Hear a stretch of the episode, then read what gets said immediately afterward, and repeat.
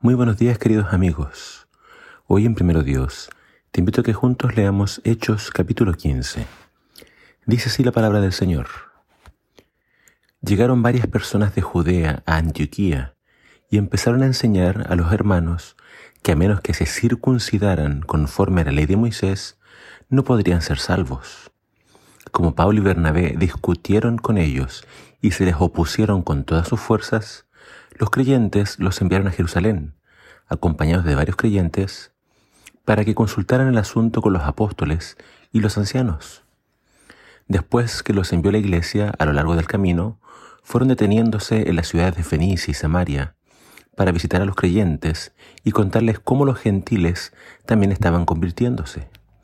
Y esto llenó a todos de mucha alegría. Al llegar a Jerusalén, fueron muy bien recibidos por la iglesia los apóstoles y los ancianos. Pablo y Bernabé los pusieron al tanto de lo que Dios había hecho por, medio de ellos. Entonces algunos de los que antes de convertirse habían sido fariseos, afirmaron que era necesario circuncidar a los gentiles y exigirles que obedecieran la ley de Moisés. En vista de esto, los apóstoles y los ancianos convocaron una reunión para tratar el asunto. Después de muchas discusiones, Pedro se puso de pie y pidió la palabra. Hermanos, ustedes saben que Dios me escogió de entre ustedes hace mucho tiempo para que predicara las buenas noticias entre los gentiles, a fin de que éstos pudieran creer. Dios, que conoce los corazones humanos, nos demostró que aceptaba a los gentiles al otorgarles el Espíritu Santo de la misma forma en que nos había otorgado a nosotros y no hizo ninguna distinción entre ellos y nosotros, porque les había limpiado sus corazones por medio de la fe.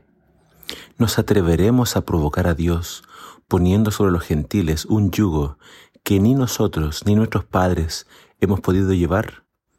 ¿No creen ustedes que los gentiles se salvan de la misma forma en que nos salvamos nosotros, es decir, por medio de la gracia del Señor Jesús? Por lo tanto, opino que no debemos ponerles trabas a los gentiles que se hayan convertido al Señor. Pero mandémosles a decir por carta que se abstengan de comer las carnes sacrificadas a los ídolos, de los vicios sexuales y de comer carnes de animales sin desangrar o ahogados. Nos ha parecido bien al Espíritu Santo y a nosotros no imponer sobre ustedes ninguna carga aparte de lo siguiente. Solo les pedimos que se abstengan de comer carnes ofrecidas a los ídolos, sangre, animales ahogados y que por supuesto se aparten de los vicios sexuales. Bastará que se abstengan de estas cosas. Los saludamos con nuestros mejores deseos. Los cuatro mensajeros partieron inmediatamente rumbo a Antioquía, donde convocaron a la congregación y le entregaron la carta. Un júbilo desbordante llenó los hermanos cuando leyeron tan alentador mensaje. Satanás ya había probado destruir la iglesia mediante la persecución y mediante las murmuraciones y quejas. Pero nada de eso le funcionó. Entonces Satanás decidió atacar la iglesia con una nueva estrategia, un nuevo evangelio. Ciertos creyentes viajaron de Jerusalén a Antioquía y les dijeron a los gentiles de la iglesia que les faltaba una cosa para ser salvos. Debían ser circuncidados. Pablo y Bernabé se opusieron enérgicamente a esta enseñanza y para que la iglesia no se dividiera en dos mensajes, se llevó el asunto a la iglesia en Jerusalén. Allí se conversó el asunto entre los apóstoles y ancianos y se llegó a la siguiente decisión. No se debía importunar a los gentiles con la circuncisión.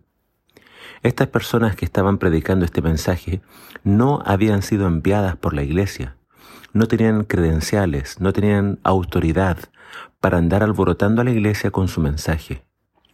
La salvación no es por obras, no es por circuncidarse. La salvación es por gracia, es un regalo de Dios. La salvación es lo que, es lo que Dios, es lo que Jesús hace por nosotros. Y eso debe ser aceptado por la fe. La iglesia solo le pidió a los gentiles que se abstuvieran de inmoralidad sexual, de comer carnes sacrificadas a los ídolos, de comer sangre y animales estrangulados. Quizás esta petición final era para que obviamente no hubiera contradicción o, roces entre los hermanos judíos y los hermanos gentiles. para que, aunque quizás no era necesario que lo hicieran, para que no hirieran la conciencia o la sensibilidad de sus hermanos judíos. Los gentiles recibieron la noticia con mucha alegría. La iglesia entendía que Dios no hace distinción entre un pueblo y otro. Dios no tiene favoritos y no pueden haber murallas que separen a los creyentes. Y a todos nos pide limpiar el corazón por medio de la fe.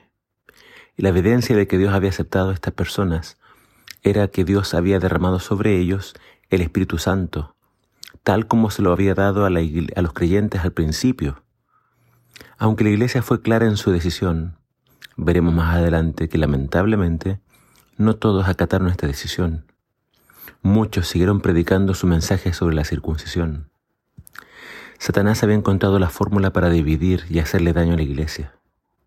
Tengamos mucho cuidado con los predicadores independientes, aquellos que no se someten al cuerpo de la iglesia, sino que prefieren predicar lo que a ellos se les da la gana predicar, aun cuando no representan las posturas, posturas oficiales de la iglesia. Seamos cuidadosos, sabios, y procuremos siempre mantener la unidad de la iglesia. Que el Señor te bendiga.